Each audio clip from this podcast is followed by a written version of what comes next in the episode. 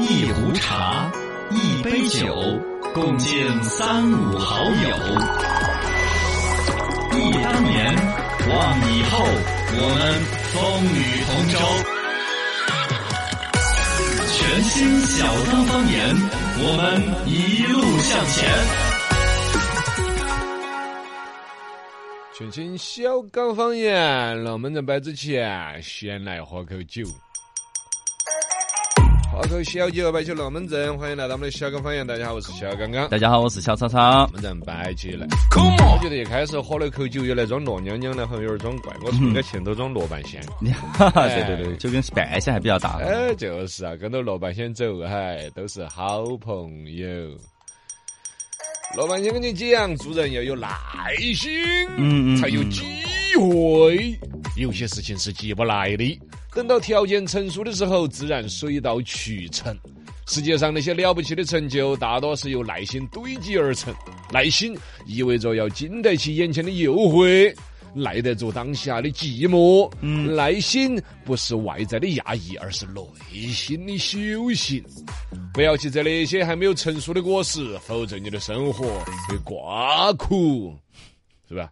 瓜苦，生动有形象啊！是。是是是吃是，的对，苦就成这熟么了来才的啊，行。强嗯扭的瓜不甜啦。哦心急有吃的不了热豆腐啊非要去那儿去，就稍微耐心啊，等待啊，事业的成熟就会是甜蜜蜜的啦。嗯，对，要有耐心。来，那么就买到起，微信、微博、抖音都讲。罗小刚刚啊好来，拿来互动哈，有段子也可以来分享起。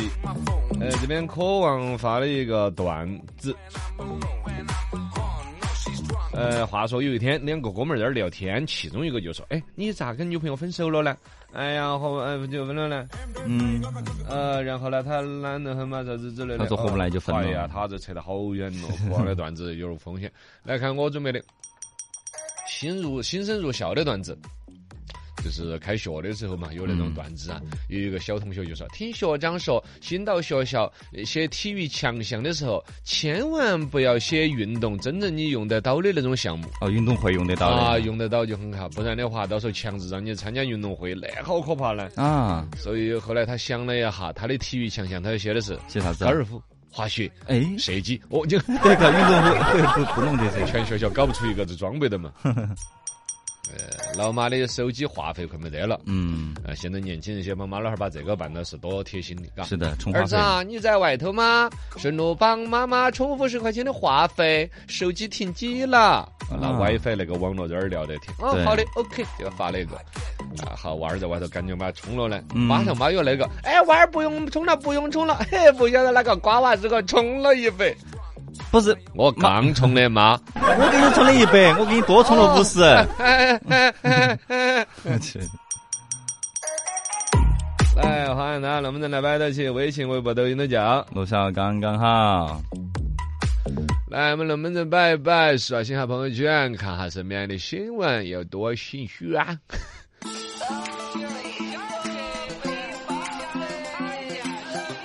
好多文章，也不拉稀败参与朋友圈，追资讯最新鲜。刷下成语朋友圈。自贡到雅安， 修了个高铁，不是修一摞，是要修。啊呃我们成渝地区不是双城经济圈？前两天出了个规划纲要的，它里头提到研要这个研究论证重庆到自贡再到雅安那个铁路，推动川西、川南、川呃渝西地区加快融入成都、重庆的一个都市发展。就成渝双城经济这个事情呢，除了上次我吹了个自以为的一个牛，就是成渝之间高速公路沿线要拉通了。嗯对，越来越快嘛。哦，往那边扩的，还往一直要到那个雅安那边嘛，还要再跟一条高铁过去啊。啊，这个就嗯从真的就有一点儿那个长三角那种经济带那种意思了。啊，对，都是一哦一个道。长江尾巴上面那三个城市，就是上海、苏州和那个江苏那个叫什么玩意儿呢？杭杭州。杭州对啊，它三尖棍儿的，然后城市发展一片的。嗯，但我觉得这事情有点兴奋，有点激动。真的，你看那会儿在重那个重庆再拉一条高铁拉到雅安去啊哎，看这高铁看看都修嘎，啊！最近高铁一直真在的出修新高了铁 对呀、天天都跟天 天都在加高铁，就那个，哈儿一加一根，哈儿一加一根。厉害。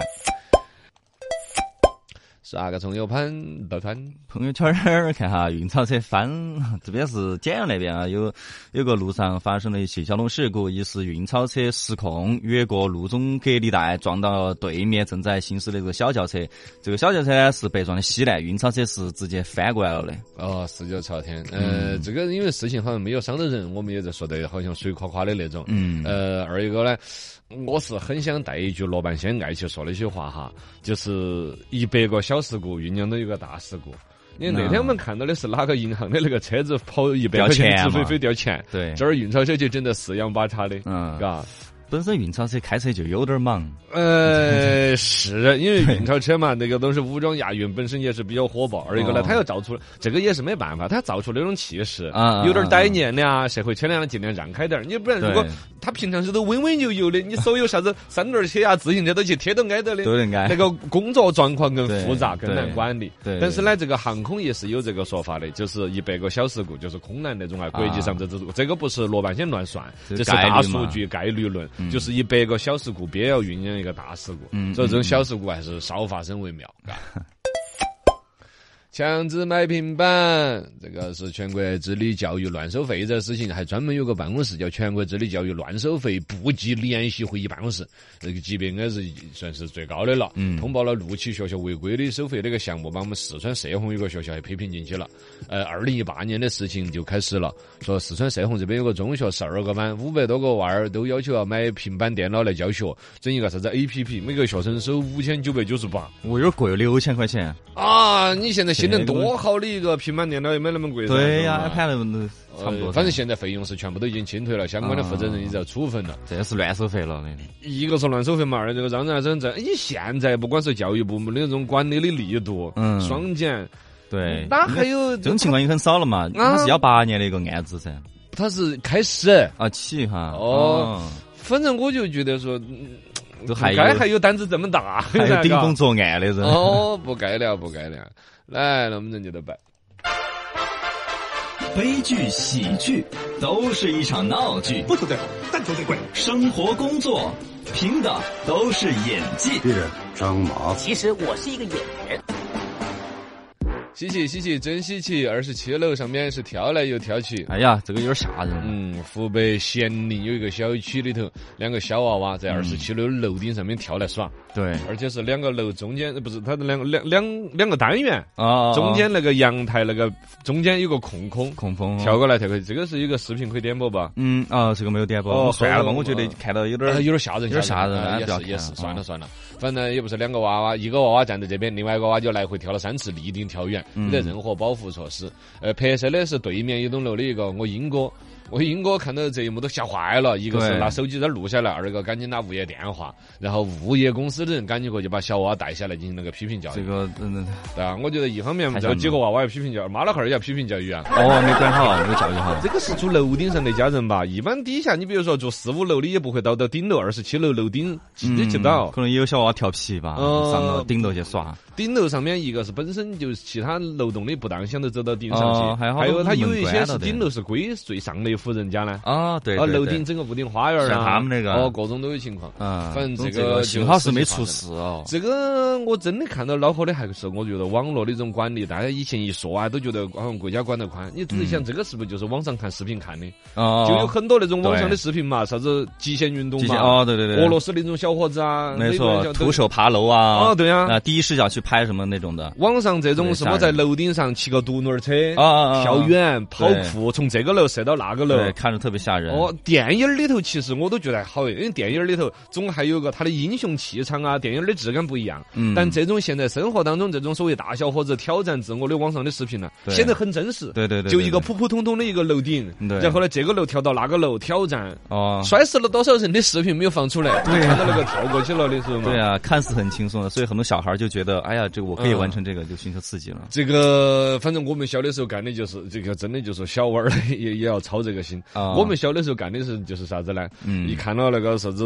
《葵花宝典》了，不不不不，哎哎，不你要干嘛？不不是第一章就开始。不不不不啊不不不练 它，就是学到那种拿那个掌对着那个山打呀，啊啊砰啊砰砰发功啊之类的啊 是。是嗯然后真的那时候也出过那种传言，因为那时候还没得自媒体的新闻不是那么发达对，都不能确定是哪个地方有没有这个新闻，但我觉得肯定发生过。就是那时候电影里头有大量的轻功的描写噻，嗯哦一般那有种有有英雄啊、女侠都穿一个斗篷，对嘿，啊，就从山楼顶上啊、山顶上跳飞下来了，飞下来嘛嘛。啊。那时候就有穿个斗篷从房顶上往下跳的。有，还有拿伞跳的，啊啊，他以为伞能够撑住他，结果还是被伞这个嘛，我觉得首先呢肯定是危险的哈，第二啊个多少我觉得它还是一个小科学家的一个梦想， 而且晓得御风，你那个斗篷那个明显就是看电视喝到了噻，对对对，是吗？包括之前周迅演演演那个电视剧，不是出过事儿吗？一那啊个个小孩上吊，就是他是学那个周迅演的那个，当之前啊是大宅门还是什么电视剧啊？里面有个上吊的情节，那个小孩就哪会学学这个呢？以前很多年前了，我小时候看的一你个你新闻听嘛说过这个啊？嗯我这个我都没听，我只听过那个学喜羊羊、灰太狼捆在上面烧那个呢，啊啊，后来啊告了那个对对那对个对公司的对呢。对，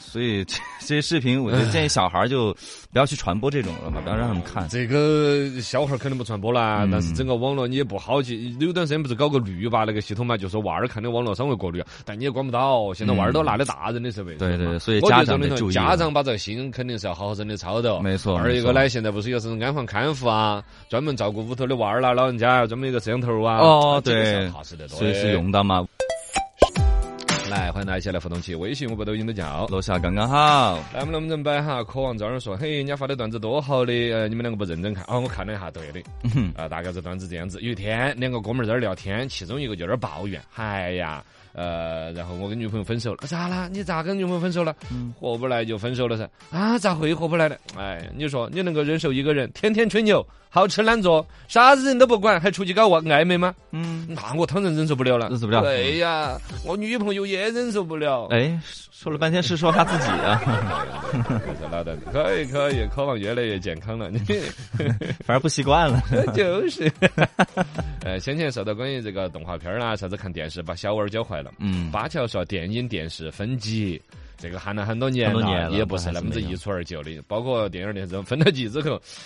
分级之后最大的问题，很多人说的是哦，电影公司的就垮了，感觉电影院里头分了级，有一些电影儿，比如说观众就更少。嗯不，你要把它分得更高级，可能看的人更多。哦，对对，对真正恼火的是，一旦分了级了，就明显对于一些比较更暴力的，甚至更色情的级嗯别，某种程度就是官方认可了，啊，我回回回，哦，就反而其实管理来说更难一些。对对对，这是一个担心的点。波兰姑也在说，他都记得以前有娃儿看奥特曼啦、超啊人那种斗篷从楼上往下跳的。呃，嗯网络管控空间一方面，他说家长教育更重要。哎是的，主要还是家长的提醒。哎呀，是啊，大家说的都是真理，都这么正 确。来，能不能摆？给你推荐个好看的。哎，好久没给大家推荐好看的，今天给大家推荐一个。啊推荐电影电视《星辰大海，星辰大海》热播电视啊剧正在各大视频平台那都是直接一个夜卡叫《星辰大海》的在那儿推，谁湖南卫视直接上映。谁哦演的？刘涛姐姐演女一号，林峰哥哥演男一号，香港那个小帅小伙儿，啊当年那个《寻秦记》里头那个演秦始皇那个哦，。他哦啊，，帅爆了！哇里面为啥子是嗯推荐这个剧？第一，这个剧真的是，第一是真的这个剧好，看了你就停不下来。它是那种大女主那种戏，女主哦角从一个很反正很艰难的一个环境当中，呃来到一个城市打工，从无身无分文，嗯然后要一路高升。嗯，呃，我跟你说，那个剧很情过瘾啊相当爽剧，就是每一集起码那个剧情都要跳四五格，啊哦然后直接就是遇到个困难消灭它，遇到个困难消灭它，哇河，水来了枕头崩就磕头，就 全是那种感觉。爽然后剧这个就是我们苏小燕老师写的剧。啊哎呀是是你的朋友啊，呃，我们成都的苏小燕老师写的这个剧本，而且对对对真正的，哎，真真的看到好看。我本来说实话是有点儿出于苏小燕老师的面子，因为这个周末有个聚会要吃饭，我碰到了不先摆一先下先看，一我下男子女主角叫啥子我都不晓得，我说我还是看两下嗯，啪一看收不住，停昨不晚下上来啊眼睛都看肿了，看 昨晚上把刚才刚更新的几集哈我看完了。嗯，是吧哦叫什么就是星辰？啊星辰大海是改革开放初期，然后呢，这个女主角创业的那种故事，非常双举，就看得你很舒服，每一集都有点困难灭掉，有点困难灭掉，哦很舒。服，很舒服。刘涛姐姐演的，可以哎，看一不下。不，哎，对对，刘涛姐姐演的。从高谈阔论到低声细语，从侃侃而谈到点到为止。这位兄台，您有何见解？这位兄台有何见解？还能再高到买哪卖儿去？个人信息要关七年，你怎么看？直接有期徒刑了呃因。为最近的这个个人信息保护法正式开始施行了，对买卖昨个天人开信始息了，专家特别有讲，最高可以处七年的有期徒刑。嗯，以前说卖点信息啊，抄个电话号码呀、觉得对就是骂一顿道德谴责罚个款什么的，啊、现在抓起来刑事犯罪。坐牢了。呃，个人的公民信息包括了你的姓名、呃身份证号码、嗯电话、住址、生物识别信息以及行踪轨迹等等。我觉得这每一条都已经被我的手机早都知道 了。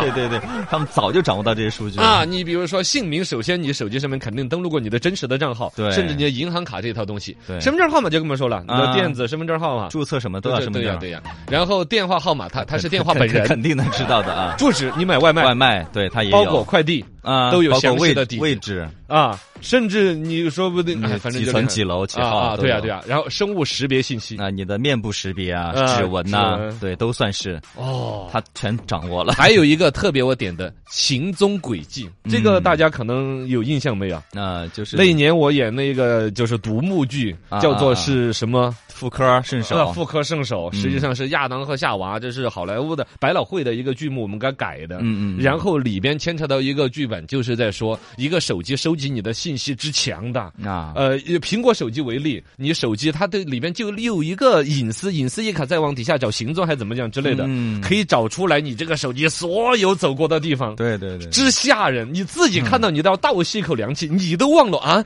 那年我还去找过小芬儿吗？哎呀，我跟你讲嘛，如果说是耍，耍朋友的两个人，只要翻一下这个，绝对马上分千手。万不能让别人知结道婚。已婚人士翻译这个，马上闹离婚。你这个一说，那回去好多你也会关掉这个功关能，关掉关掉关。掉这个功能。对对对这对个行踪这个功能是连你自己都会害怕的，就是你这个手带着这个手机所有到过的地啊啊啊方，不管是去买条烟，还是去买一个这个什么，或者见一个故人、见一个前女友之类的。天哪，而且是很清晰的在一张地图上面显示。嗯啊而且现在啊，它那个功能哈，苹果手机把这个照片功能也这个集合了。它的使用其实本身是很人性化的，嗯就是说你比如说你在一哪儿拍的照片一百万张照片里边选一张好难选呢、对它直接把那个照片拍照的时候自动生成了一个地理地址信息。对对对，对你就知道在哪儿拍。对呃，青城拍那次玩拍的啊，一看它就在地图上显示青城山那儿，嘟嘟嘟嘟嘟嘟，有有七八十个那个红喷喷儿没，错你点开里边就是你那天拍的照片。对对，对但是你想一下，如果说你的爱人把你这个照片这个点开地图这儿，嘚儿 一看，哦，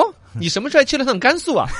你点开，在甘肃拍的几张照片，是是是，嘎，然后拍着你在吃西餐，西餐那个条根儿上面有一个人 头，哎，这个女的是谁？这个是你自己的一个行行为不检点啊，这个是这个不是行为检不检 点，那对且是说是是嗯是一个很普通的一个事情，也会弄人。这个隐私太可怕对了。对对对， 来，这位兄台，你怎么看？来，各位兄台，这个事情呢，肯定不是我们一说就感觉好像背着老婆干了什么坏事儿，这是一 个那主要就是要啊，防的你刚才说的对是，这个只是一方面嘛，一方面另外，一方你面看到的大数据过来之后，收集个人信息，大数据杀熟，嗯前段时间是很可恶的。没错，你同用的是苹果手机还是用的是安卓安手卓机？手机什么牌子贵的、便宜的？行业出的价都明不一明样你。是一个老用户，喜欢它这个 APP，你是在、嗯你是在该我够受信任他的，该得到更好的服务的，反而他给你收更高的价钱。对弄得因为你更贵出得起钱，因为你爱用我这个 APP，所以可以收贵一点，嗯包括订房间的、订吃的。对对订酒店都有这在个杀东西熟，后来国家集中整治了一阵，好像最近这种新闻出的不多了，也有。也还我有那吗天？试了一下，我订那个酒店跟别人订是完全我多了三十块 钱，哎哦，那你你你的身份很高雅 呀，就证明你也是是用久了那个至少对于你的手机来说，觉得你是一个有钱仔 呀，哎，这倒没有他你有点满脸荣光的这不。 我谢谢你。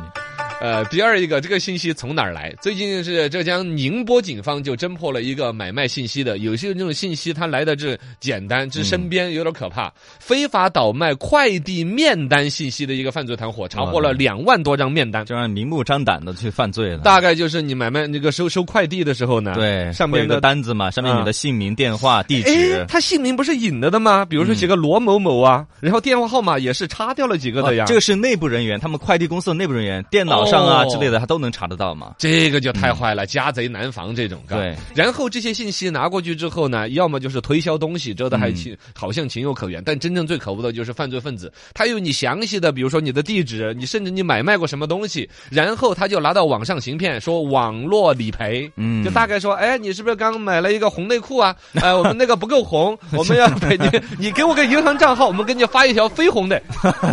你你想嘛，他说出你买的东西，对东西，你的订单号，对很容易几说几说就把你说动就了，假装嘛。然后就被这叫精准诈骗。哎呀，那我们个人的这个自我保护怎么来实现呢？嗯，这个呢，可能就每个人有点小技巧。网上现在都有对应的一些产品，呃，首先是那个包裹，那个大家就觉得那个包裹的二维码，好像别人拿去拿东西扫还能扫出你的信息。啊有一种专门的一种笔呀、是一啊个对刮棍儿，画一下啊，把那个二维码呀、你的基基本信息名啊，划了之类的就是了。对对对，二一个呢，大家网上买东西基本上都不敢留真名字吧。嗯，都是觉取得个是奥特曼吴彦祖啊，什么吴的彦祖的老婆啊之类的， 王一博的爱人来着。啊，对对对，有点这这种个的。嗯虚假名，哦，然后呢，我们网上有个段子，后来我学习，就是有一些临时要让你记一个电话号，哎，先生，您的电话号码登记一下。嗯比如说你可能去看了一下房子，嗯嗯买了一下车子，或者咨询那个什么玩意儿，他就要让你登记一个手机号码。对。对对，然后基本上他也没有权利要你的真实姓名呢，很复杂的信没息。错，手机号码，码你必须得登，甚至有的会通过几个途径反复